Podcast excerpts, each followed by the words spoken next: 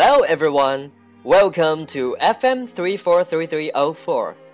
This is Ryan reading stories for you. Drive-in Theater. Helen had nothing to do one Saturday night. Let's go to a drive-in theater, said Donna.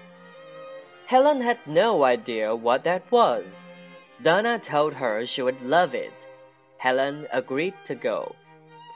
Drive-in theaters play movies outdoors. People park their cars in front of a giant screen.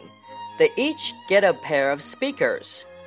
Everyone watches the movies from their cars. Helen had seen many of them in old movies. This is where people used to go on dates, she said. She had no idea they still existed. The girls watched a horror movie. It was scarier than watching it in a room with a bunch of people. They should bring this back, said Donna.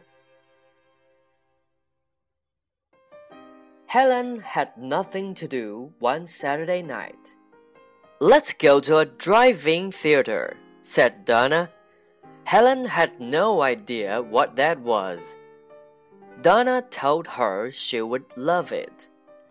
Helen agreed to go. Drive-in theaters play movies outdoors. People park their cars in front of a giant screen.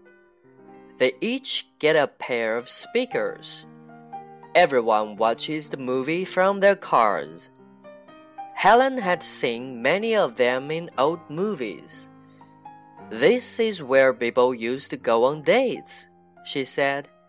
She had no idea they still existed. The girls watched a horror movie.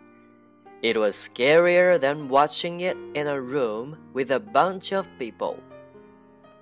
They should bring this back, said Donna.